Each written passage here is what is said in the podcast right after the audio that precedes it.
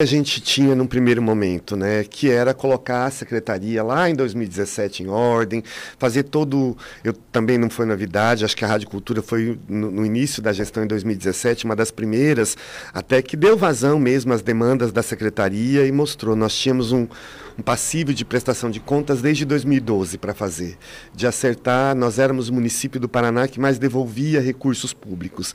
E eu lembro na época que eu era muito cuidadoso ao dizer, não estou dizendo de desvio, de fraude, mas o dinheiro vinha, ficava na conta, não era usado e devolvia.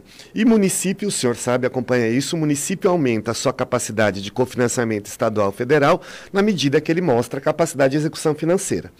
Hoje eu tenho a tranquilidade né, e a felicidade de dizer que nós é, chegamos a um patamar de 98% de execução dos recursos federais e estaduais. Né? Isso nos coloca num outro local. E agora a gente tinha que fazer toda uma adequação, chamar servidores de concurso público que a secretaria não tinha. Né? E, e acho que o grande desafio que nós temos agora são melhorar algumas das nossas estruturas. Algumas nós conseguimos financiamento federal estadual e já estão em processo de reforma, de melhoria, mas outras, por exemplo, como os CRAS, precisam ser ampliadas, porque os, os tamanhos dos nossos CRAS não são compatíveis com a densidade populacional dos nossos territórios. Né? Então, esse, esse é um desafio que nós tomamos agora aí, de dialogar com os nossos, principalmente com os nossos parlamentares na esfera federal, né, para poder é, demonstrar nossa realidade e conseguir captar recursos para fazer essa. Te persegue ainda aquela licitação, a vida o ano passado, lançada em edital o ano passado, é, de aproximadamente um milhão de reais, um milhão e trezentos mil reais, que seria para você comprar, entre outras coisas, guloseimas para deixar na secretaria e tal, para dias festivos e tal? Exatamente. Não me persegue não, ela foi repetida e eu faria novamente a mesma licitação. O que, que as pessoas não entenderam? É, eu acho muito interessante que muita gente. Primeiro, é, eu me lembro que uma das, das guloseimas, alguém dizia nozes, nozes, nozes. Eu queria lembrar que nós ofertamos curso de qualificação uh, para o mundo do trabalho. Entre os cursos tem um curso de panificação e um de confeitaria. Eu só posso ensinar a fazer bolo de nozes com nozes. Eu só posso ensinar a fazer uma Marta Rocha se eu compro lá a série de condimentos. Eu só posso ensinar a fazer uma torta de morango com morango fresco. Né? Isso era uma coisa. A outra coisa que questionaram na licitação, de fato, nós tínhamos lá balas, pirulitos, mas todas as datas comemorativas, eu tenho muita tranquilidade de dizer, né? primeiro que era um registro de preço, não era uma licitação, registro de preço o senhor sabe, se eu usar, pago, se eu não usar, pago, não pago, até o vencimento da ata. Mas quando a gente faz comemoração no Centro de Convivência do Idoso, no Centro da Juventude, nos clubes de mães, é, nos CRAS, que a gente faz alguma atividade, faço com muita tranquilidade. Não vejo crime nenhum em você dar um, um saque. Eu não vou no dia da criança, que a gente faz comemoração nesses espaços, dá uma bala de gengibre e uma, uma, gengibre e uma bolacha integral para a criança. Muitas vezes é a única vez que ela come um pirulito, uma bala, um suspiro, uma paçoca, enfim, etc. E a, a outra quantidade de alimentos é, é, e são para os serviços 24 horas, né? As duas residências inclusivas, as duas casas de passagem, o centro pop, é, aqueles equipamentos que funcionam 24 horas com acolhimento, que hoje nós estamos servindo marmita em função da pandemia, em função de muitas dessas trabalhadores, merendeiras, zeladoras estarem no grupo de risco, mas a gente produz o nosso próprio alimento lá. O Elias, é, ah, eu, eu conhecendo você já de algum tempo, eu entendi naquele momento que jamais poderia haver um, uma má intenção sua, uma autopromoção sua, fazer o que foi feito. O que eu posso dizer que entre os pecados cometidos pela prefeitura, entre os, não digo que seja o único, talvez o teu colega Xará Elias vá te ajudar e muito daqui para frente, porque ele vai estar com a Secretaria de Comunicação né, sob a sua responsabilidade. Eu acho que essas coisas, naquele momento, né, quer dizer, ajuda do governo federal, desemprego, não sei o quê, aí vem um adversário bem intencionado e diz assim, ó, estão comprando pirulito, estão comprando língua de sogra, estão comp... Isso tu deixa um locutor com farto material para ele, ele trabalhar, entendeu? Nós ficamos aqui com dois contrapontos sem fazer mais nenhuma outra pauta. E eu penso, e eu, eu insisto nisso até por eu ser da área, e ter o maior respeito, porque seria, é, todas as secretarias são interessantíssimas, e a Secretaria de Comunicação, afinal de contas, coloca todas as pautas e as informações do governo municipal, que não seja ocupada por puxa-sacos, mas que seja ocupada por gente de bem, por gente capacitada, que entende o que é uma mídia pública para ser divulgada. Essa, eu faço essa, essa reparação. Nélio, começa perguntando.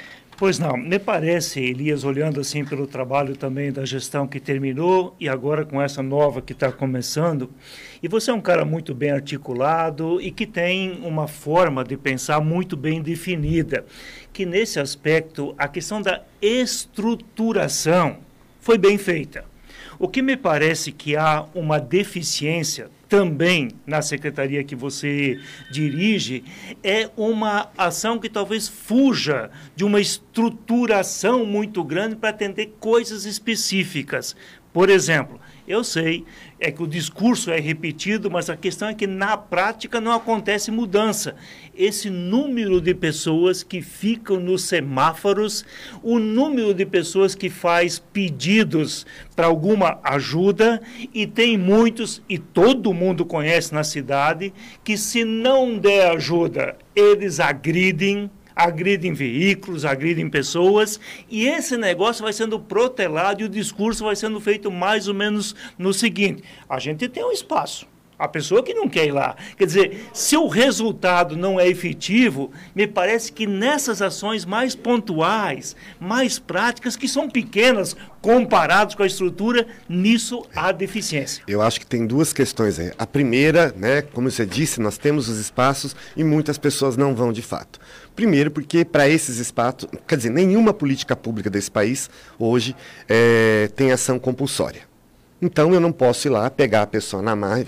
Agora, tem casos nessa situação, como eu mesmo já disse aqui, estou me lembrando um tempo atrás, que, exerce, que requer ação policial. Um caso de agressão e de violência, não adianta você chamar a Secretaria de Assistência, esse caso tem que ser reprimido com situação policial. Como nós mesmos, muitas vezes chegam lá na porta da Secretaria, uhum. alguns de forma violenta, e a nossa atitude é chamar a polícia.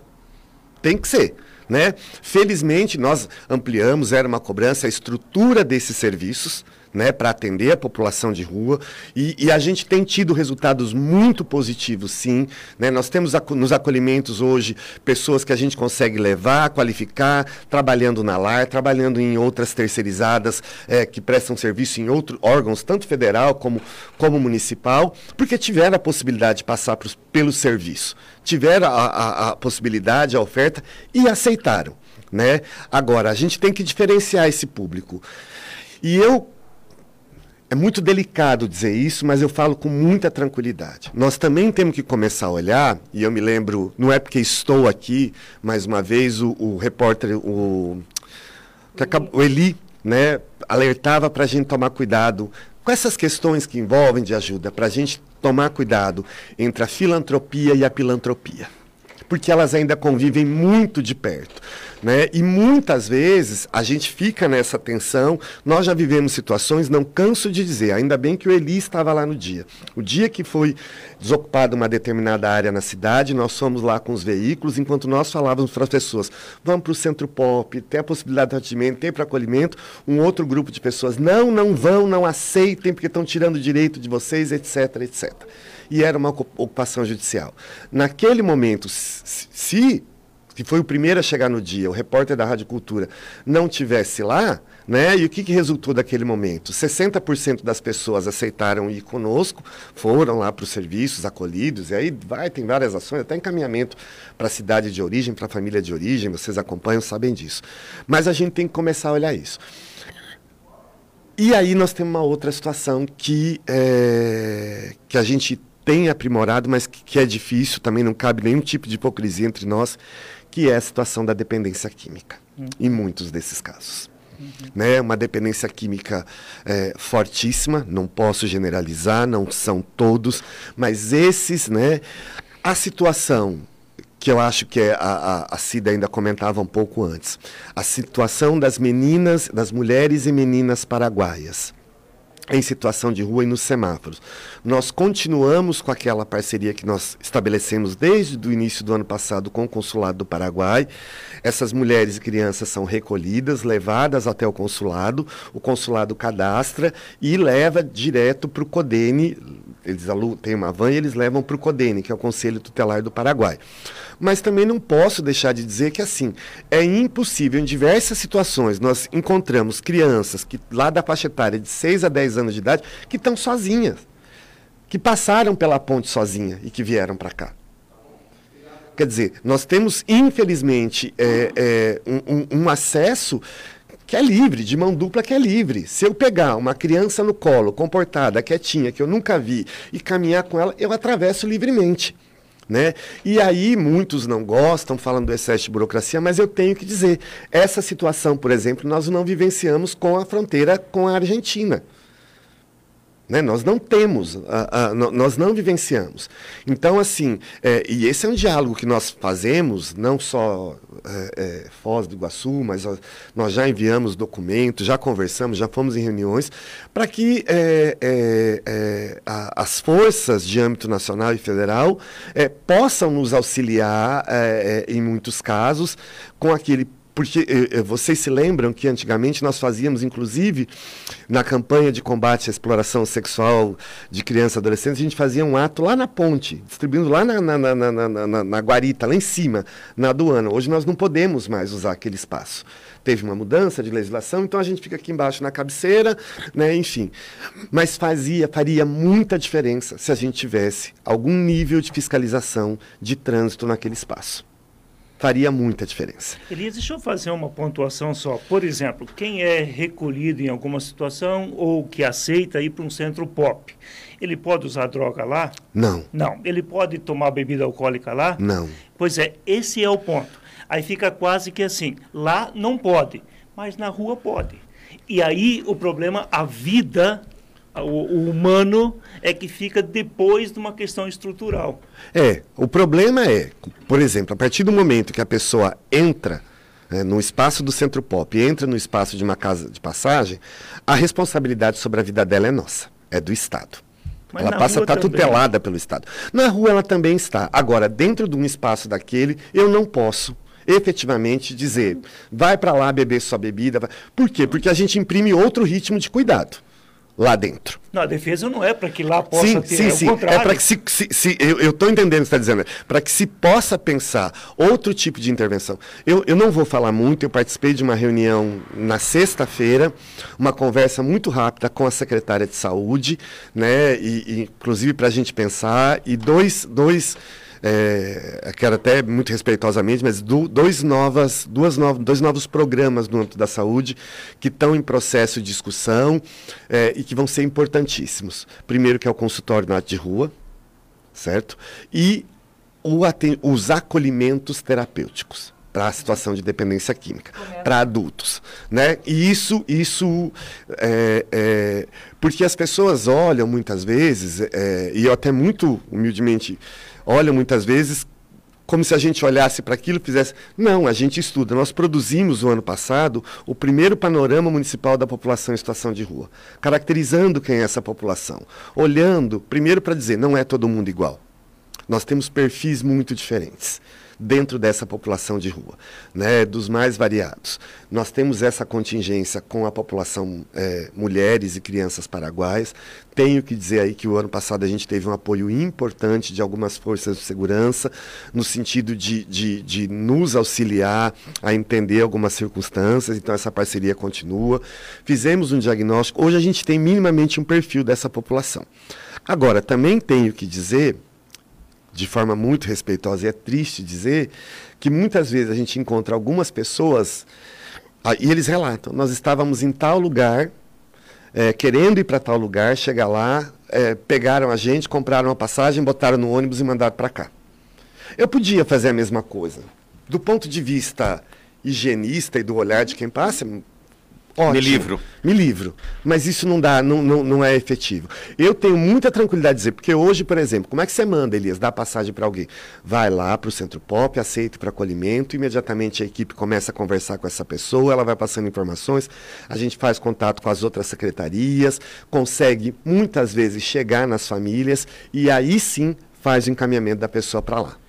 Agora são 12 horas pontualmente. Olha, uma bela conversa que nós estamos fazendo aqui. O Nélio não é nem contraponto, quero fazer uma observação e eu vou contar um, uma pequena historinha. Dr. Nilson é, é, formado em Direito e é delegado de polícia no estado do Paraná. Doutor Rogério, que sempre me ouve, um abraço para o senhor, nosso delegado titular, pode me ajudar. Nilson, lá de Maringá. Foi seu colaborador também, como escrivão, com certeza, e é seu colega. E o Nilson foi meu contemporâneo de escola. E um dia, num programa como esse, lá em Maringá, eu disse o seguinte, porque deram uma batida no cadeião e pegaram não sei o que de estoque, né? Quer dizer, aqueles pedaços de ferro, pontiagudos e faca, e não sei quanto de maconha. Uma coisa, entendeu, de grandeza expressiva. E eu caí no comentário dizer, mas como é que entra? Quem é que está deixando entrar maconha? Quem é que não sei o quê? Como se dissesse assim, olha, tem alguma coisa que permite, porque quando eu vou lá como advogado, eu, eu tenho que um, ser revistado, eu tenho que ser, deixar pasta, não sei o quê, como é que está entrando? Bom, o Nilson me chamou lá e disse o seguinte, Nelson, o delegado está pé da vida com você aqui, mas eu vou te dar uma informação. E falou assim para mim, tire a maconha aqui de dentro, tá? Nós temos cela que cabe seis pessoas e nós estamos com 18, 20. Tire a maconha aqui de dentro e me conta como é que vai ficar isso aqui daqui três dias. Entendeu? Então, quando você tem o gestor, muitas vezes, não estou dizendo que é isso que é para você ver, que a gente tem que compreender como é que as instituições estão, qual é a condição que cada uma tem de realmente pegar e solucionar. Porque eu também, o, o Elias, só para dar essa informação, eu, eu fico pensando assim: o poder público coloca ali no semáforo pendura no poste a frase célebre da ex-vereadora Inês. E diz assim: não dê esmola, dê oportunidade. Tá? Não dê esmola, dê oportunidade. Eu sei o alcance disso. Procure junto com a sociedade, se você puder, se você tiver e tal. O problema é exatamente isso que você está dizendo, Elias. É que você pega aquela criancinha ali, olho remelento, né? De olho remelento, cheirando, desculpa o termo, a mijo, e não sei o quê, uh, sentada, quase que todo dia tu diz o seguinte, tá bom, eu não vou dar uma moeda aqui de um real. O que que essa criança vai fazer? O, ou o que que estão fazendo? O que que a filantropia está fazendo com essa criança? Ou o que que a filantropia municipal está fazendo com essa criança? Que tá, não dou, não dou. Resolve o quê? Entendeu? Ela continua. E se eu der também, no outro dia ela está lá.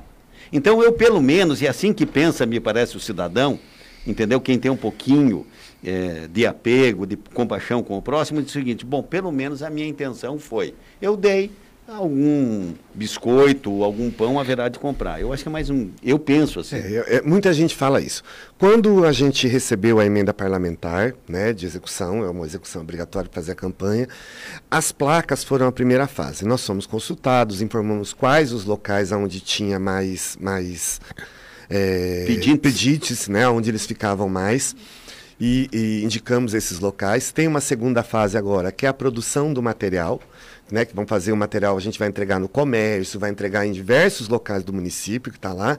E a terceira etapa, que é a realização dos seminários, que óbvio a gente não pode fazer, mas vamos fazer é, a, a, as, as lives, as conversas, os seminários virtuais com aqueles grupos todos que prevê e até mais do que prevê a emenda parlamentar. Agora, do ponto de vista da assistência social, quando a gente diz lá, não dê esmolas, dê uma oportunidade, e eu disse isso quando enviei o áudio aqui a pedido da, da, da CIDA, né, que o que, que a gente entende do ponto de vista da política pública? Né? É, de fato, doutor Nelson, algumas pessoas pensam isso mesmo. Né? A cena é tão chocante que parece que ela se sente culpada em não ofertar. Quando a gente coloca lá as equipes da abordagem social e fala, liga para nós, liga no 08000 45 1407, o que, que a gente entende como oportunidade? Né? É óbvio, não cabe de novo nenhum tipo de hipocrisia entre nós. Mas quando a equipe tem lá a possibilidade de ir, dialogar, de intervir, de levar para o centro pop, de tentar fazer o convencimento para ir pela uma casa de passagem, porque também não é só chegar lá, ô, oh, quer ir? Ah, não, não quer, valeu. Não, a equipe desce, conversa, falo isso porque vocês acompanharam isso, a Rádio Cultura acompanhou isso com Eli, os atendimentos. E aí, quando a gente tem a possibilidade de conversar com essa pessoa, de tentar algum tipo de intervenção com ela, de tentar dialogar para ela e mostrar, olha, hoje, por exemplo, na casa de passagem 3, que era o antigo albergue noturno, que hoje é, é o albergue Lar Esperança, né, que é, é, é uma, uma, um termo de cooperação técnica que nós temos, eu tenho a felicidade de dizer e de ver, e podem ir lá. Eles estão conseguindo receber as pessoas, conversar, é, é, pegar e encaminhar para aqueles que têm condições, é óbvio, nós temos gente que não, não tem nenhum nível de alfabetização, então não tem, mas encaminhar para as vagas de trabalho na LAR, por exemplo. Isso é uma possibilidade, uma oportunidade. Agora, se a gente não tem a possibilidade de dialogar com essas pessoas, né, e o serviço de abordagem social vai, faz esse diálogo, as três casas de passagem hoje estão dando conta de fazer isso, porque poderia dizer assim, tá bom, Elias, se eu não der a moeda, tá lá. Podia, ah, o serviço público não tem comida para dar para todo mundo lá no centro pop. Hoje nós temos. Nós temos uma média de 196 a 200 moradores de rua circulando aí. Se todos forem lá tomar café, almoçar, nós temos como atender. Se todos tiverem, nós temos como atender nas casas de passagem.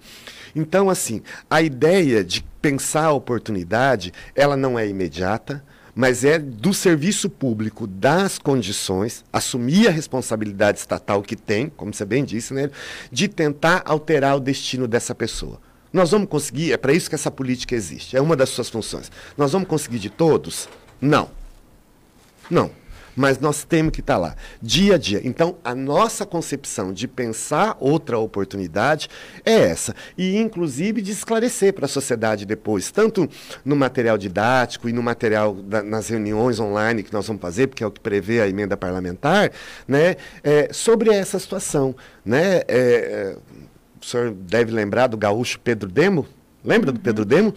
Pedro Demo escreveu um livro dos mais interessantes que virou minha biblinha de braço até hoje, cheira sovaco, porque eu carrego mesmo comigo. Que ele escrevia O Charme Político da Pobreza. Esse artigo. Então nós temos que olhar. Por isso tem que separar filantropia de filantropia, cobrar a responsabilidade estatal. E na nossa percepção, as placas iniciaram, ela foi um, um elemento, mas nós temos outro, porque ela não pode ter seu fim em si, em si mesmo. A placa não muda a vida de ninguém, a placa não muda a concepção de ninguém. As pessoas, as pessoas precisam conhecer, dialogar, saber e aí sim construir outra possibilidade. Porque falar para não dar esmola, eu falo desde o primeiro dia que eu vim aqui na Rádio Cultura. Desde o primeiro dia. Né? Cria aquela falsa ideia, não, eu posso viver disso. Pode, vamos mentir aqui? Agora, isso leva a uma série de outras violências e de outras circunstâncias, como o senhor mesmo perguntou. Aonde essa criança corre o risco de parar depois? Você disse agora há pouco que chegando nesses semáforos, vendo a placa para ligar para o 0800, dá para acrescentar o número do telefone nas placas ainda? Porque não Olha, consta posso, número posso lá. ver, é, eu, eu, eu não posso responder que sim, seria responsabilidade. Mas posso perguntar, e se for possível, a gente cola um adesivo com 08000 45 1407. É 8 mil mesmo. 08000 45 1407. Esse é o telefone da abordagem social, funciona 24 horas. Né? Nós temos lá equipes de educadores e educadoras sociais que fazem é, é, esse atendimento toda vez que, que, que liga e que demanda. Ô Cida, para finalizar com Elias, 12 é, horas e 8 minutos, é 12 e 9. É, é, é, acho que 2021, Eu não quis interromper aqui com intervalos comerciais, porque a conversa está boa. um trabalho que a gente sabe que precisa ser mudado do que foi até aqui. O senhor já adiantou para a gente dois programas que a saúde deve implantar em uhum. parceria com a ação social. Falta o que para esses dois programas serem implantados? E além desses dois programas, o que, que pode ser melhorado ou é, é, é, para ajudar essa população uhum. de rua que está aí? Então, no âmbito da população de rua, Cida, o que a gente está fazendo é aprimorar esses serviços cada vez mais. Eu acho que um grande desafio vai ser a gente conseguir mostrar que, por exemplo, a gente precisa de mais recursos, de mais pessoas para ampliar o atendimento. Porque é lá mesmo, é corpo a corpo todo dia, né? Então acho que ampliar a equipe Por exemplo, da abordagem esse posto social. aqui pertinho da rodoviária que tem um grupo de pessoas que moram ali. Outro dia alguém mandou mensagem pra gente. Que a gente Você passa já- lá, tem seis, sete, oito, nove homens ali daquele posto abandonado ali. Esse posto Esse é povo muito- não é um ali. lugar de moradia. A questão ali é dependência química. Uhum. E se você fica de madrugada, vocês sabem disso, porque já deram essa notícia aqui. Os carros param ali, a corridinha é rápida, desde o Fuquinha até o carrão de luxo. Então, esse é outro público. E aí tem que dialogar uma intervenção com as forças de segurança do município, né, do Estado, para fazer intervenções mais assertivas nesses espaços, que nós sabemos qual é. Agora, é, esses programas, a saúde está lá dialogando, porque assim, também precisa de gente. Todos os programas que nós vamos, nós vamos é, implementar no município, a- o governo federal tem que lançar um processo que chama de expansão da rede socioassistencial. O município vai lá e faz adesão né, para esse programa ser credenciado e responsabilizado. Nós estamos esperando agora, muita expectativa, que em abril saia uma expansão da rede socioassistencial, uma oferta de expansão pelo governo federal, que Estado e municípios fazem adesão e a gente ampliar para ampliar. eh, alguns serviços. Mas até, como eu disse no início, para que a gente possa melhorar, inclusive o serviço nos bairros, nós precisamos ampliar o tamanho dos nossos CRAS. O Elias, para terminar, ah, é o seguinte: o que, que eu observo? É claro, você é exagerado aqui, mas para você entender o meu raciocínio, é claro que nós não temos o contingente de pessoas, tal qual tem em São Paulo, por exemplo, uma Cracolândia. Aquilo é um perigo. Mas por quê? Lá também, a Grande São Paulo tem 20 milhões de pessoas eh, eh, eh, que habita. Nós não corremos o risco eh, de ter as Cracolândias eh, proporcional ao número de pessoas e não acabar com essa ferida?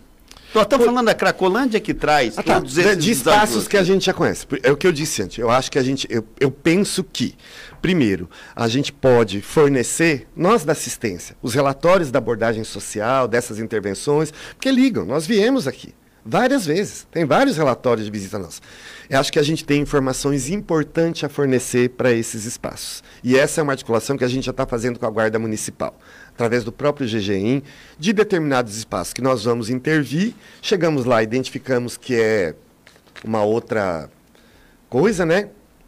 E é, é, é, informamos para que as ações, nós não somos força coercitiva, para que as forças coercitivas hajam. Eu acho que esse tipo de repressão a esses espaços, né, eles vão ter que aumentar. E, e a gente tem feito esse papel, né, para que justamente a gente não crie é, essas, essas é, não corra o risco de se ter aí é, é, um grande espaço. Né? Nós podemos ter pequenos isolados, mas um grande espaço é, é, de circulação de, de, de, de dependentes químicos e de tantas outras coisas. É porque é, um- é uma desgraça, né? É uma desgraça total, né? Um monte de, de doença infecto-contagiosa, de violências, enfim. É uma degradação do ser humano quando ele chega a estar residindo ali, ali querendo permanecer. Uma ouvinte diz que no Jardim Copacabana já está se formando, ó, ela está falando aqui, Jardim Copacabana está se formando uma Cracolândia, meia dúzia de rapazes bebem e usam droga. A guarda foi no campus do Iguaçu o dia todo e tal, é isso que nós estamos conversando aqui. Eu tenho também comigo, Elias, eu acho que você é professor nosso aqui por esse tempo que está no dia a dia, mas eu tenho comigo o seguinte, nós temos que parar de olhar essa situação nem com a raiva de quem diz por que, que não prende, por que, que não arrebenta, por que, que não bota enxada, por que, que não sei o quê e tal. Mas nem também com aquele negócio que todo mundo tem direito a todo momento de fazer o que quer, porque não aceita uma imposição de uma regra de comportamento, alguma coisa nesse sentido. Não, entendeu? Porque, Entendi. Porque Claro. senão, senão nós vamos ficar o tal do enxuga-gelo. É verdade, é verdade. Não. Nós temos que ter. O Elias é, faz a parte dele, o sargento faz a parte dele, daqui a pouco o juiz diz que fez a parte dele, o delegado fez a parte dele, cadê o cidadão? Está lá na esquina de É, novo. eu, eu, eu, eu penso isso é um diálogo é, governamental de outras instâncias. Uma das coisas que a gente vem pedindo já há algum tempo, é, solicitando ao governo federal, e é uma demanda nossa, a retomada de um conselho que a gente chamava de Conselho de Seguridade Social que fazia justamente uma articulação e uma transversalização dessas ações. Isso, isso era muito importante. E ele foi fundamental num dado momento para ações que foram efetivas no, no, enfrentamento da dependência química. Porque a dependência química é uma doença permanente, é horrível. Gente, eu já vi pessoas que eu conhecia do meu convívio, de Thalícia, meu colega, e ver elas no fim da vida por conta da dependência química que você não, não acredita.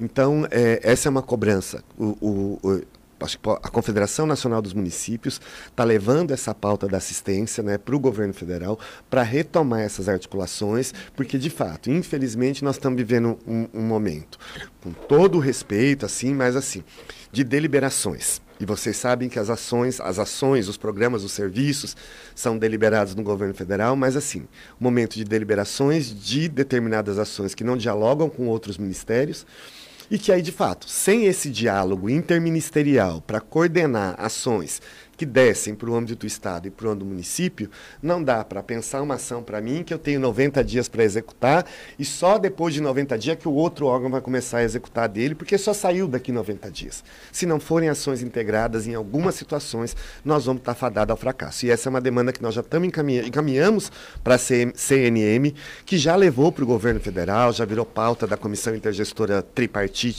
eh, da Assistência e da Saúde para retomar essas ações organizadas e articuladas. No mais a vida vai bem, Elias? Vai, né? Muito bem. Com vacina agora. Agora com vacina, é, que outro, com todo respeito, a gente também, a CNM está se manifestando lá, os trabalhadores da assistência, o tempo todo da pandemia trabalhando, os CRAS abertos atendendo, né? E não estão na lista de prioridades. E não se trata aí de um corporativismo, não. Se trata, de fato, de olhar Parabéns essa frente você. de trabalho, né? Parabéns.